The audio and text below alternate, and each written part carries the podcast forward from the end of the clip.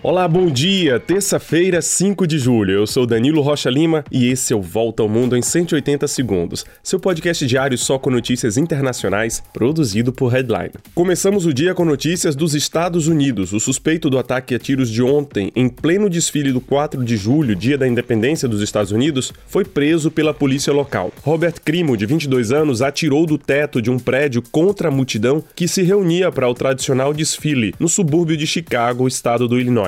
Mais de 20 pessoas ficaram feridas no ataque. Somente este ano já são 309 ataques a tiros nos Estados Unidos. Na semana passada, o presidente Biden assinou a primeira legislação em décadas com o intuito de ter maior controle sobre as armas no país. Ainda nos Estados Unidos, o Departamento de Estado anunciou, depois de uma investigação, que a jornalista Shiren Abu Akleh, da televisão Al Jazeera, foi morta por tiros que partiram de forças israelenses mas não é possível determinar se a morte foi intencional. A jornalista cobria uma incursão de tropas israelenses na Cisjordânia no mês de maio, quando foi atingida. Na Itália, 14 pessoas seguem desaparecidas depois do deslizamento da geleira Marmolada, nos Alpes. Sete pessoas morreram. O primeiro-ministro italiano, Mario Draghi, afirma que a tragédia é, sem dúvida, uma consequência da degradação do meio ambiente e da situação climática. No dia da avalanche, temperaturas recordes de até 10 graus foram registradas no topo da geleira. Entre 60% e 80% das geleiras da Escandinávia, da Europa e do Cáucaso